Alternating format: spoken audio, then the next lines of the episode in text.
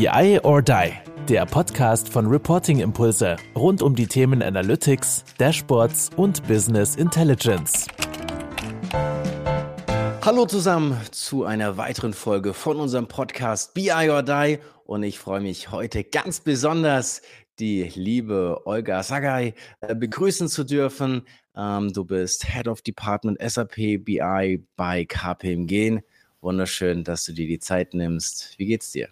Sehr gut. Danke, Kai, für die Einladung. Ich freue mich sehr, hier dabei zu sein. Auf jeden Fall. Ich glaube auch, dass die Zuhörerinnen und Zuhörer sich massiv freuen können, weil es war ein bisschen so Überzeugung, dass du jetzt tatsächlich auch hier reinkommst. Ich bin wahnsinnig glücklich, dass du dem zugestimmt hast, denn als ich dich jetzt das letzte Mal ähm, wieder gehört habe auf unserem SAP BI or Die Day, ähm, hast du einen brutalen Impuls gegeben. Ich glaube, viele, die dort waren, haben gesagt, boah, geil, was die KPMG zusammen mit der Olga da so auf die, auf die Straße gebracht hat, schon sehr, sehr beeindruckend. Und jetzt äh, gucken wir einfach mal, was wir so daraus dann auch nochmal hier in unserem Podcast besprechen können. Ich meine, der BI or Die SAP Day ist hier so ein ja, so eine Off-the-Record-Veranstaltung, wo sich ja Führungspersönlichkeiten aus dem SAP-Umfeld, Kundinnen von uns und Kunden einfach mal austauschen und ähm, ist so die Kombination aus, dass Kunden was erzählen, wir ein bisschen was erzählen und war eine, finde ich, eine ganz, ganz schöne Sache. Aber vielleicht kannst du ja auch nochmal so aus deinem Blickwinkel sagen,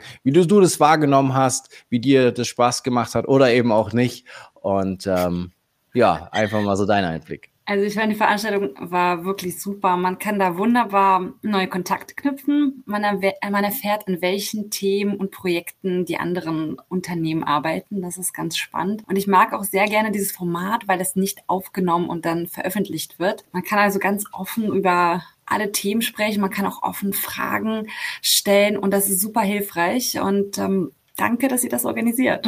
Ja, ich meine, quartärlich machen wir das ja. Ähm, ich weiß jetzt nicht ganz genau, was jetzt der, der, der nächste Termin schon ist, aber auf jeden Fall, glaube ich, kann man äh, uns da auch gerne zu anschreiben, wer da mit dabei sein möchte, eben aus dem SAP-Umfeld. Für, für Power BI machen wir das auch. Und was ich da immer wieder auch so im Nachgang höre, ist, dass auch teilweise dann die Leute untereinander nochmal eine weitere Session machen und sagen, hey, komm, lass uns nochmal zu XYZ vielleicht nochmal austauschen und ähm, deswegen einfach eine, eine sehr, sehr schöne Runde. Jetzt ist natürlich schon ein paar Mal jetzt äh, in deinem Titelchen beim SAP äh, Day immer wieder auch der, der Name SAP gefallen. Vielleicht kannst du uns mal einen kurzen Abriss zu eurer BI-Landschaft geben und da vielleicht auch nochmal auf den Aspekt ähm, der Multitool-Strategie eingehen, weil es ist ja doch nicht nur SAP, wo du verantwortlich für bist oder wofür ihr sozusagen bei der KPMG intern steht? Also mein Team und ich, wir betreuen unsere, unsere gesamte interne BI-Landschaft bei KPMG Deutschland. Und wir arbeiten überwiegend mit SAP-Technologie und deswegen nennen wir uns auch SAP BI-Team. Wir haben aber keineswegs ein Monopol errichtet und es sind tatsächlich auch andere Tools zugelassen. Aber zunächst einmal ein Überblick, wie wir heute aufgestellt sind.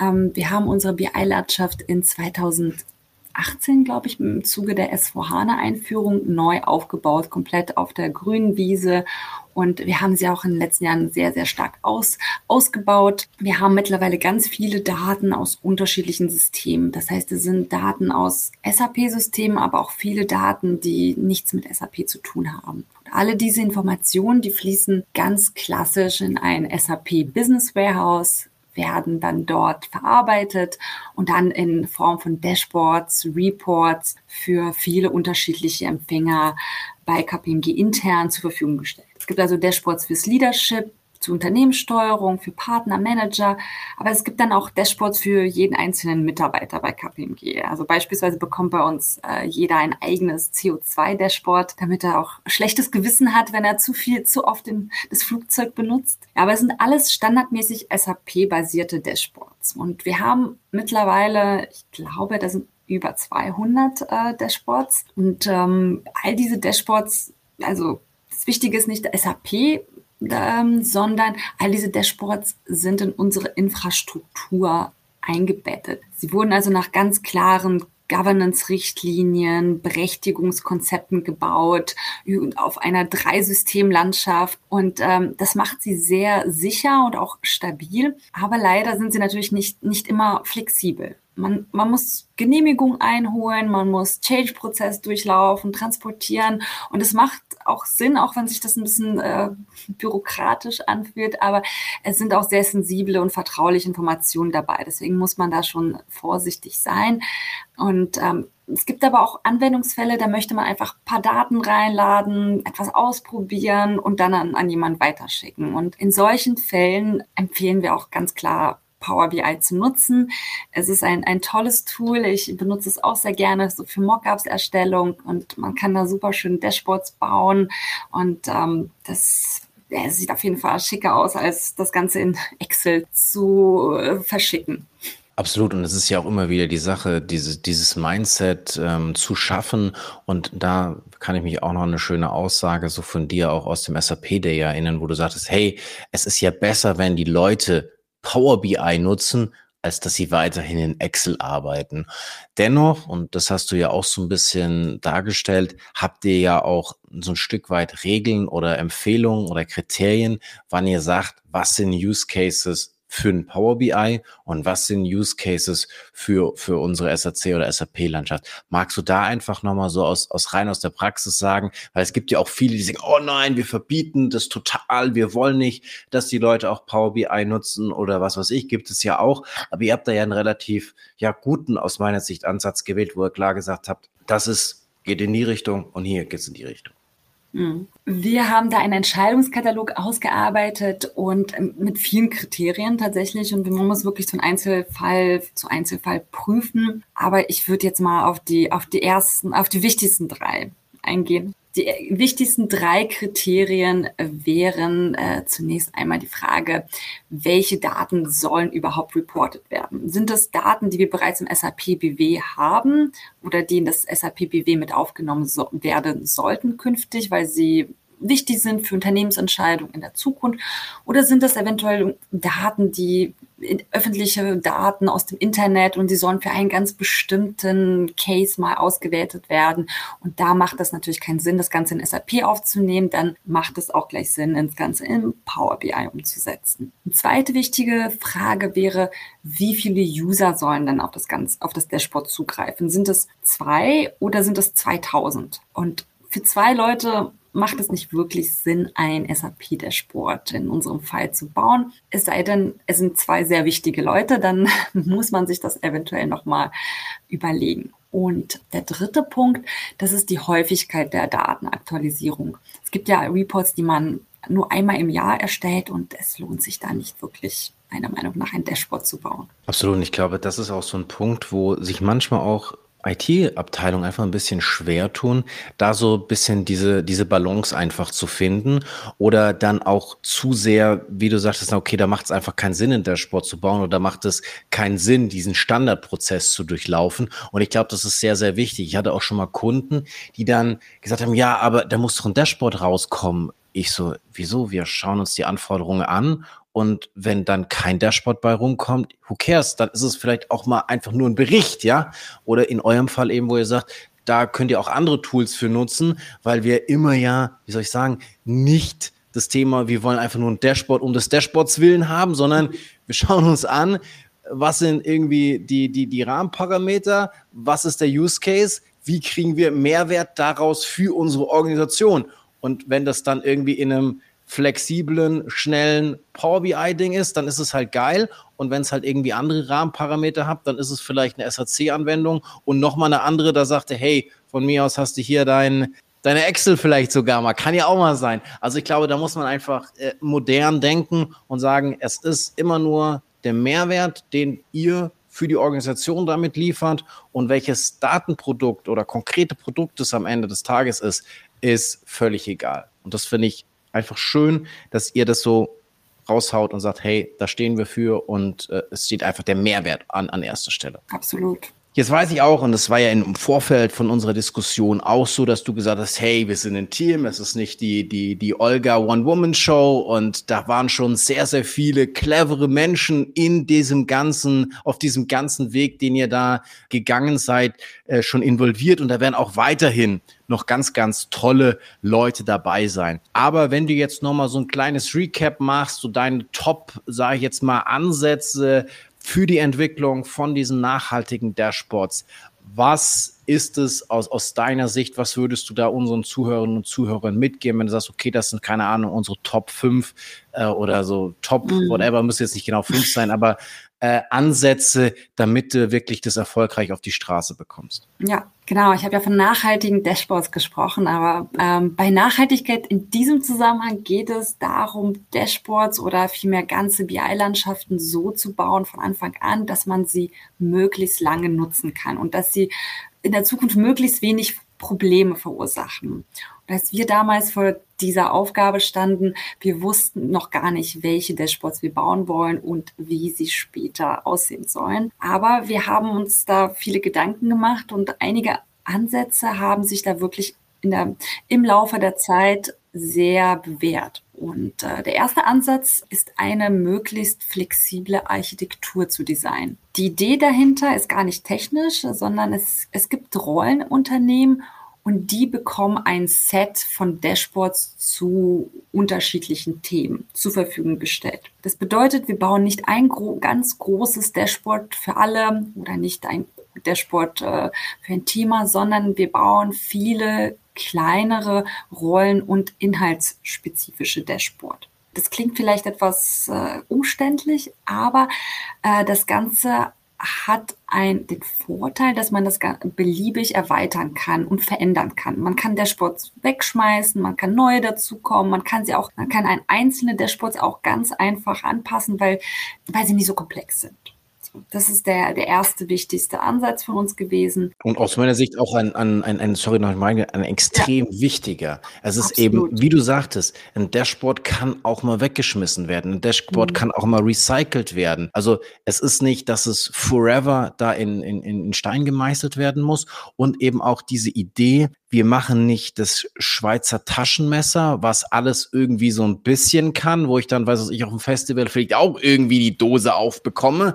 Aber mhm. wenn ich mhm. doch zu Hause bei mir in der Küche stehe und jetzt mal eine Dose aufmachen sollte, zu Hause kriege ich zwar immer, immer die Gläser hingestellt. Das ist eher, wir machen, glaube ich, gar nicht so viel in Dosen, weil meine Frau Gläser besser findet als Dosen. Egal, auf jeden Fall, da würde ich ja dann auch nicht auf die Idee kommen, da irgendwie so ein Werkzeug zu nehmen, sondern wahrscheinlich dann auch den Dosenöffner. Und deswegen da eben einfach klar die, die Aussage, wir wollen nicht diese eierlegende Wollmilchsau, was alles kann, sondern eben in kleineren Dingen zu denken und zu sagen, wie kriegen wir da einen Standard super abgebildet und können da einfach das meiste rausziehen. Und wenn wir dann sagen, okay, jetzt hat dieses Dashboard und die Qualität geht nicht damit einher, dass ich es 100 Jahre nutze, weil es kann ja auch mal ein Dashboard, du hast es vorhin ja auch angesprochen, was natürlich nur ein oder zweimal im Jahr genutzt wird, aber kann es ja trotzdem auch in dieser kurzen Zeitspanne extrem Mehrwert liefern.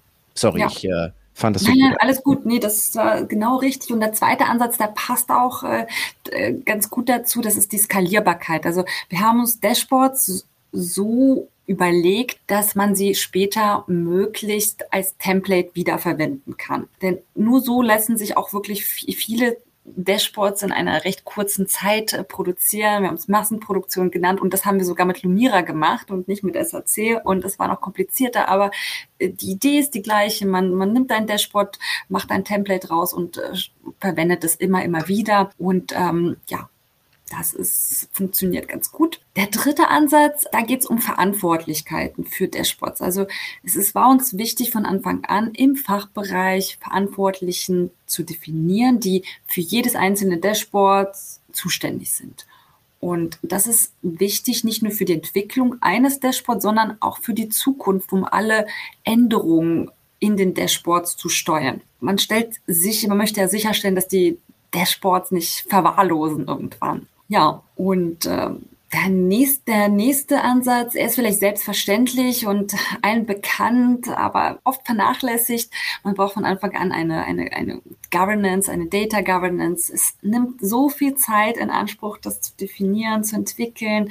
Aber glaubt mir, dass ein paar Jahre später ist das, äh, wenn man versucht, ein Dashboard zu reparieren oder anzupassen, ist man äh, unglaublich dankbar dafür, dass man sich am Anfang da schon Zeit äh, gelassen hat und das Ganze durchdacht hat. Ja, und äh, last but not least, damit wir auf die fünf kommen, äh, das, ist, das ist der Change-Prozess. Ähm, die Erfahrung hat gezeigt, dass Dashboards sind ja nie fertig. Man kann also nicht Dashboard, ein Dashboard bauen, dann in Ruhe das nächste Dashboard und dann das dritte und so weiter. Also nach dem Go Live ist immer vor dem Go Live und da macht es Sinn, wenn man von Anfang an dabei einen Change-Prozess hat und weiß, wie kann ich dann diese Dashboards immer weiter anpassen. Ja, und wenn man ungefähr diese Ansätze berücksichtigt, da kann nichts mehr schiefgehen. Hoffentlich. Sehr, sehr gut. Ich meine, das, das klingt natürlich auch groß. Ich meine, man muss am Ende des Tages natürlich auch erstmal damit starten und sich aber trotzdem diese Dinge einfach bewusst sein. Diese Thema dieser Content Ownerschaft fand ich auch einen sehr, sehr starken Aspekt, weil wir ja genau wissen, ich meine, so, so, ein, so ein Dashboard hat so einen gewissen Lifecycle und wenn sich da andere über jetzt die eigene IT-Abteilung hinaus dafür verantwortlich fühle oder die ich da einfach auch mit sozusagen in die Verpflichtung nehmen kann, dann ist es schon einfach sehr, sehr viel wert, dass das eben nicht, okay, wir haben das einmal definiert und es bleibt jetzt für immer so, sondern es ist ja einfach diese Kontinuität, dass die Sachen anpassen müssen, verbessert werden müssen, dass man da nicht stehen bleibt, ist, glaube ich, ein, ein sehr, sehr wichtiger Aspekt daraus. Und ähm, auch dieses Thema ja Change, da fand ich auch den Aspekt spannend. Äh, du sagst es immer ja so auch so, so nebenbei fast schon ein Stück weit und auch so in unserem Vorgespräch, was ja auch da ganz klar ist, ihr setzt ja dann Besuch, bewusst auch Leute, sage ich mal, in eurer Organisation, wo er sagt, naja, okay, wir sind jetzt aus der IT, wir haben unsere Kompetenzen, das ist uns ganz, ganz klar. Und es gibt natürlich auch viele Dinge, wo wir wissen, dass es Kolleginnen und Kollegen bei euch gibt, die vielleicht das Thema Change oder was auch immer oder euer Content Ownership ist ja genau auch dieser gleiche Ansatz zu sagen, die man dann an bewussten Stellen einfach mit reinzieht. Also es muss ja nicht immer nur sagen, okay, ich muss jetzt jemanden von außen da irgendwie mit reinziehen, sondern da halt auch einfach bewusst zu schauen, was sind unterstützende Kräfte innerhalb meiner Organisation, die ich dann auch wieder bewusst ziehen kann, um dann auch das Gesamtbild einfach wieder besser zu bekommen. Also das erinnert mich irgendwie immer so wieder an den großen Siemens-Konzern. Da heißt es auch immer so, wenn äh, Siemens wüsste, was Siemens alles weiß und bei euch einfach so ein bisschen gelebt, so sagt, hey, mir bricht da jetzt kein Tracken aus der Krone, dass ich da äh, jemanden anders nochmal mit hineinziehe und sage, okay, das ist jetzt vielleicht nicht das absolute Steckenpferd von der ähm, von der IT. Deswegen finde ich das finde ich das auch irgendwie sehr sehr wichtig oder das einfach nochmal wollte ich gerne nochmal herausheben. Mhm. Ein, ein, anderes Thema, was auch ähm, im Rahmen von unserem SAP Day ähm, sehr, sehr stark diskutiert wurde, ist, naja, jetzt erstmal, wie starten wir denn überhaupt? Gerade auch die Definition oder die, das, die, die Einsammlung von Anforderungen. Wie kommen wir da überhaupt zu einem, zu einer Strategie in Anführungsstrichen, wie wir jetzt loslegen? Es ist nicht gemacht, sondern ihr habt euch da ja ähm, doch sehr, sehr viele Gedanken gemacht. Deswegen kannst du uns da nochmal mitnehmen, wie ihr da so vorgegangen seid und ihr wirklich ausgearbeitet hat, ja, wer bekommt denn überhaupt was und wer braucht überhaupt was? Also es hat uns sehr geholfen, ein Grobkonzept zu haben. Es war uns nicht wichtig, von Anfang an wirklich jedes Dashboard, was es künftig geben sollte, ins Detail zu, zu durchzudenken. Aber sogar für das Dash, äh, Grobkonzept war das nicht einfach, wirklich das Ganze durchzudenken. Und ähm, ja, wie startet man am besten? Ich denke, am besten startet man mit einer Bestandsaufnahme. Also man schaut, welche Dashboards, welche und welche manuelle Berichten werden aktuell erstellt. Und es ist wichtig, nicht mit der Wunschliste zu starten, meiner Meinung nach, sondern wirklich mit dem, was man, ähm, was man hat. Denn eine Wunschliste kann endlos werden. Ja, man wird nie fertig. Aber die wichtigsten Berichte, die heute schon erstellt werden, sind oft auch ja die wichtigsten. So. Und dann sammelt man das einfach ein in einer ganz klassischen einer Excel-Tabelle und äh, führt Interviews durch, äh, Workshop und ähm, wichtig ist alles zu erfassen und ähm, man fügt Informationen hinzu, wie häufig werden diese Berichte erstellt? Welche, an welche, an welche Empfänger werden sie versandt? Wie, wie lange dauert das, so einen Bericht zu erstellen? Was sind die Themen oder die wichtigsten KPIs? Und dann hat man meistens eine sehr lange Liste und dann zweiten Schritt sollte man versuchen, sie aufzuräumen. Das bedeutet, alles zu streichen, was, was vielleicht jährlich ist, was nur an einzelne Personen geht, was irgendwelche Sonderthemen betrifft und ähm, ja, dann der nächste Schritt wäre, ist eigentlich der wichtigste. Man versucht, die verbleibenden Informationen so gut es geht zu clustern nach Empfängern. Und ähm, aus diesen Empfängern versucht man eine Rolle abzuleiten. Was ist eine Rolle? Also eine Rolle hat eine bestimmte Funktion im Unternehmen und, und auch einen, einen Informations, den gleichen Informationsbedarf. Und das ist im Grunde die schwierigste Aufgabe, weil das bedeutet, dass jede Rolle bekommt dann die gleiche, das, die gleichen Dashboards. Und äh, wenn man die Leute zusammenfasst, äh, beschweren sich oft, dass für, es gibt Diskussionen, jeder möchte vielleicht ein, eine eigene Sicht bekommen. Und es ist wirklich nicht einfach, aber man sollte zumindest versuchen und sich die Frage stellen, ist es zum Beispiel tatsächlich notwendig, dass jede einzelne Business Unit oder jeder Service ein eigenes Dashboard braucht? Vielleicht, aber warum eigentlich? Also warum, was unterscheidet diese Units voneinander? Diese Frage zumindest sollte man definitiv stellen. Und ähm, ja, wenn man, wenn man damit fertig ist, sollte man das gleiche auch mit, mit den Themengebieten machen. Also was sind die Themen? Sind es Umsatz, Kosten, Mitarbeiter? Wenn man ein Thema nicht zuordnen kann, dann, dann ist es einfach ein Overview. Und ähm, Irgendwann mal kristallisiert sich daraus eine, eine, eine Matrix eine mit den Rollen und den Inhalten. Und dann muss man diese Matrix nur noch priorisieren und dann hat man auch schon ein Grobkonzept und erst dann würde ich versuchen, die einzelnen Themen, also mir ein Thema rauszupicken, was ganz oben in der Priorisierung steht und anfangen, in die Detailanforderungen zu gehen. Nicht vorher. Jetzt ist es natürlich aber auch, setzt es voraus, dass ich mir Zeit nehme, mit den Leuten zu sprechen und ab einem gewissen Punkt dann aber auch sage, naja, ihr seid alle irgendwie unterschiedlich, verstehe ich, aber an vielen Stellen seid ihr auch wieder gleich. Also nur weil du jetzt vielleicht Head of Abteilung A bist, hast du wahrscheinlich die gleichen Fragestellungen, hast du wahrscheinlich die gleichen Kennzahlen, die du dir gerne anschaust. Und dann habt ihr das wirklich dann auch so durchgezogen, dass ihr gesagt habt, okay, vielleicht weiß ich nicht, ob du ein, zwei Rollen oder so irgendwas äh, Typisches mal, mal nennen kannst und es dann einfach auch durchgezogen und habt gesagt, okay, die einzige Unterscheidung ist dann wirklich, die ihr dann in Anführungsstrichen technologisch über Rechtekonzept und, und, und, und, und dieses ganze Thema gelöst habt, dass wenn ich dann als Verantwortlicher für A genau, sag ich mal, das gleiche Dashboard sehe, nur in Anführungsstrichen jetzt ganz mal untechnisch gesprochen, eingefiltert auf meinen Bereich A. Und der andere sieht es halt für B, hat aber am Ende des Tages das gleiche drin. Ihr müsst jetzt keine zig unterschiedlichen Dashboards bauen, sondern es ist halt dieses eine Dashboard, was ihr dann irgendwie mal von Grund auf definiert habt und dann eben nur basierend auf dem, ja, den, den, ähm, ja, Rahmenbedingungen, die die Person quasi eben mit sich füllt, dann eben anders gefüllt ist, oder? Genau. Also wenn ich vom gleichen Dashboard spreche, dann meine ich natürlich ein, ein gleiches Design. Natürlich mhm. muss jedes Dashboard über Berechtigung auf die Person zugeschnitten werden. Also wenn ein Service Head ähm, äh, von einem Service sieht nur sein Service und der andere sieht ein anderes, äh, sieht sein eigenes Service, aber ähm, das Dashboard ist das gleiche. Und es, wenn es Anpassungen gibt, dann werden sie natürlich für, bei, für beide ein, eine Auswirkung haben. Genau. Ihr habt euch diesen Plan gemacht. Hat er tatsächlich funktioniert? Ich kann mich eben noch an diese schöne Matrix erinnern, wo dann links die Rollen standen und die Content Areas so auf der anderen Seite. Hat es tatsächlich eins zu eins so funktioniert oder war das an der einen oder anderen Stelle vielleicht ein bisschen overengineert oder was waren dann so, sag ich mal, beim Executen da nochmal Erfahrungen? Also war dieser intensive Austausch mit den Kolleginnen und Kollegen das dann auch wirklich wert?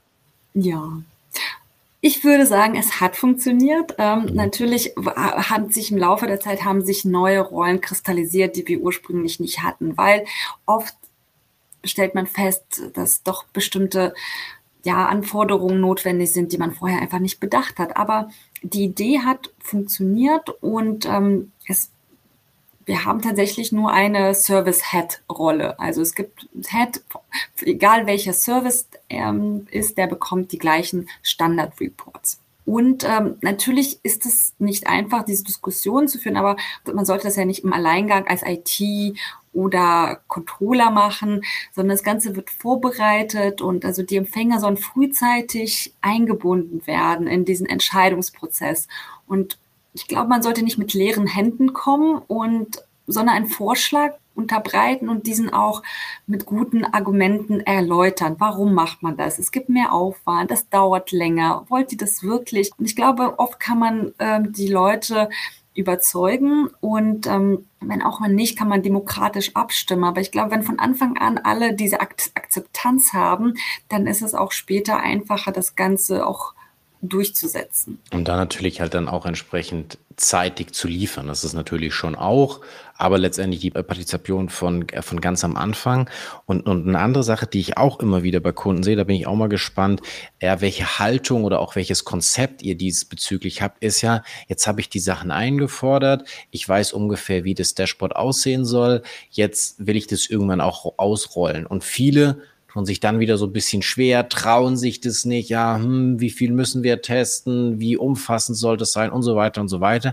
Was ist da so ein bisschen eure Haltung? Ich meine, du hast gesagt, klar, wenn ich auch in, in diese Anforderungen gehe, ich bringe klare Ergebnisse mit und sage, hey, Leute, links, rechts dürft ihr noch ein bisschen entscheiden, völlig fair. Aber gerade wenn wir jetzt so an diesen initialen Rollout denken, was ist da so eure Haltung und was macht ihr da, damit ihr das dann auch ähm, vernünftig auf die Straße bringt? Ja, also zum, zum Thema Zeitmanagement, weil du vorhin gesagt hast, man muss jetzt zeitig liefern.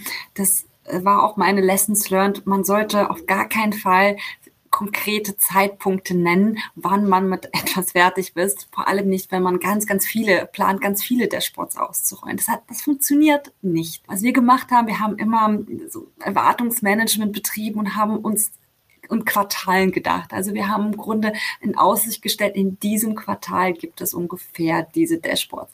Das ist wichtig fürs Erwartungsmanagement und ähm, ja, wie wir mit, mit uns, wie unsere Rollout-Strategie aussieht, ich hatte ja schon vorhin erwähnt, es gibt kein fertiges Dashboard. Also man wird im Grunde, man, man, man gibt, es gibt den ersten Rollout, aber man stellt immer fest, es fehlt noch etwas. Und oft ähm, kann man das wirklich zeitlich sehr, sehr schwer schätzen. Und deswegen machen, schauen wir erstmal an, welche, welche Themen wollen wir umsetzen, versuchen diese Themen auch nochmal innerhalb eines Dashboards zu priorisieren. Also das bedeutet, wenn wir uns vorgenommen haben, dass wir eine Landingpage haben mit sechs unterschiedlichen Kacheln, dann setzen wir nur zwei Kacheln zuerst und dann vielleicht zwei Monate später kommen die nächsten zwei Kacheln und so weiter. Es ist wichtig, dass die natürlich richtig durchgetestet sind und vollständig, weil wir wollen, wir wollen die Empfänger nicht enttäuschen und oder ihnen fehlerhafte Informationen liefern. Aber ich glaube, man sollte definitiv Schritt für Schritt vorgehen und nicht sofort versuchen, das fertige, perfekte Produkt äh, fertig zu liefern. Also in dem Sinne einmal im Standard bleiben und dann auch nochmal zu überlegen, wie funktioniert genau mein Testen, weil das sagtest du ja auch, oder hast du ja auch immer gesagt, das ist für dich sehr, sehr wichtig, dass auch für die äh, spätere Adaption, dass die Leute nicht merken, ah Mist, habe ich jetzt draufgeklickt und es funktioniert nicht oder ich habe keine Vertrauen in die Zahlen, weil es da irgendwie nicht funktioniert dass ich aber dann eher, sage ich mal, spare in Anführungsstrichen an der vierten, fünften, sechsten Kennzahl, wenn man das jetzt mal in diesem ganz einfachen Beispiel äh, bleiben möchte, also dass man irgendwie diesen Umfang erstmal ähm, reduziert, weil man sagt, okay, ich möchte jetzt auch nicht irgendwie ganz, ganz lange ähm, diese Entwicklung davor vor mich hertreiben. Also dann das so ein bisschen nochmal so als, als ja, wie soll ich sagen, als Attitude, wie mache ich so eine, so eine, so eine Einführung dann tatsächlich von, oder wie mache ich diesen internen äh, Rollout sozusagen von so einem Dashboard? Hm. Ja, genau, absolut. Also das Thema Testing finde ich auch sehr wichtig. Wir testen da sehr lange, sehr intensiv auf dem Testsystem, dann nochmal auf der Produktion, dann nochmal mit, mit einzelnen User, dann, also bevor das Ganze wirklich ausgerollt wird, vergeht Zeit. Aber wie du schon meintest, wenn die, wenn das Vertrauen zerstört ist ähm, in das Dashboard, dann kann man das sehr, sehr schwer wieder wieder zurückgewinnen. Was, was ich also in, in diesem Zusammenhang einfach nur wichtig finde, und ich weiß, dass ihr da auch sehr, sehr stark aufgestellt seid, dass man sich halt da einen, einfach auch einen selbstbewussten Weg einfach überlegt hat und jetzt dann nicht sagt, okay, jetzt habe ich das getestet, jetzt habe ich von drei, vier, fünf x Leuten, wie viel auch immer, je nachdem, jetzt ist ja auch von, von Dashboard zu Dashboard ein bisschen äh, unterschiedlich, bin ich diesen Weg gegangen und jetzt drücke ich auch aufs Knöpfchen. Weil das finde ich immer schade, wenn man dann eben nicht aufs Knöpfchen drückt und es dann doch nicht wieder den Leuten sagt, ah nee, ich glaube, es wäre doch noch geiler, wenn wir noch die dritte Kachel jetzt erstmal bauen, warten wir noch mal ab. Das, glaube ich, ist dann auch wieder fatal, sondern dass man sich das vornimmt und das dann auch mit, mit allen Konsequenzen durchführt, aber dass man eben auch diesen Rollout irgendwann mal wirklich executed, weil sonst bringt es dann irgendwie auch nichts, weil wir haben auch wieder, was wir auch ganz am Anfang gesagt haben, wir wollen Mehrwerte erzeugen und wir wollen da auch nicht in absoluter Schönheit oder in Perfektion sterben. Absolut.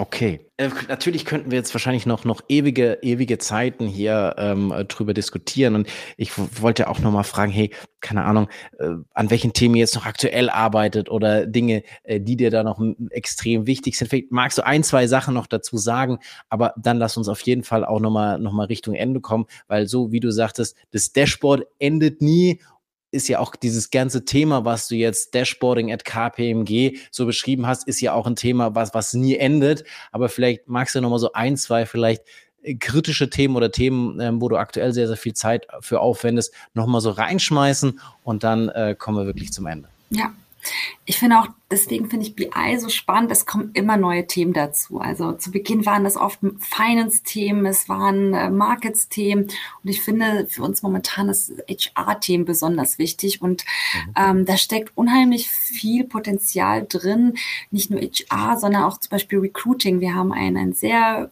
großes Dashboard jetzt für Recruiting gebaut ähm, letzten Jahr und erweitern das jetzt auch Schritt für Schritt weiter mit neuen Iterationen.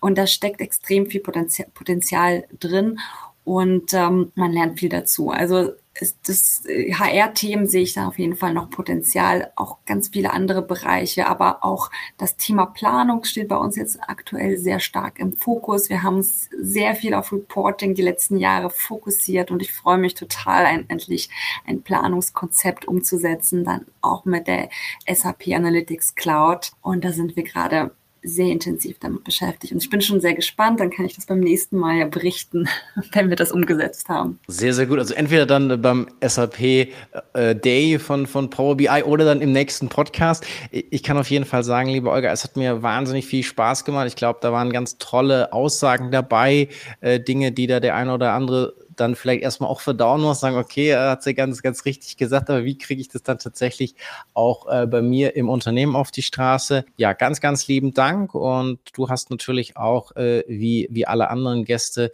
ähm, das letzte Wort in diesem Podcast. Du brauchst dich nicht bedanken. Ich habe gesagt, ich habe mich schon bedankt für deine Zeit, für deine spannenden Insights und ja, die letzten Worte von diesem Podcast gehören dir.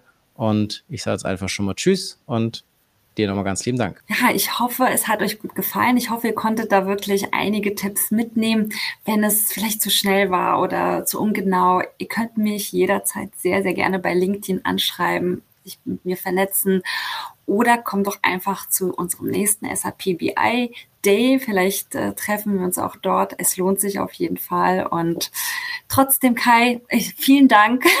Auch wenn vielen, vielen Dank für die Werbung, die du nochmal gemacht hast für den äh, BI or Die äh, SAP Day, sehr lieb. Ähm, und dann würde ich sagen, machen wir jetzt einen Deckel drauf, haben damit begonnen und äh, alles klar. Dann sagen wir jetzt einfach mal zusammen Tschüss. ciao, ciao. Tschüss. Das war BI or Die, der Podcast von Reporting Impulse. Danke, dass ihr auch diesmal wieder mit dabei wart. Wenn es euch gefallen hat, dann hinterlasst uns doch eine gute Bewertung. Und abonniert den Podcast, um keine weitere Folge zu verpassen. Bis zum nächsten Mal.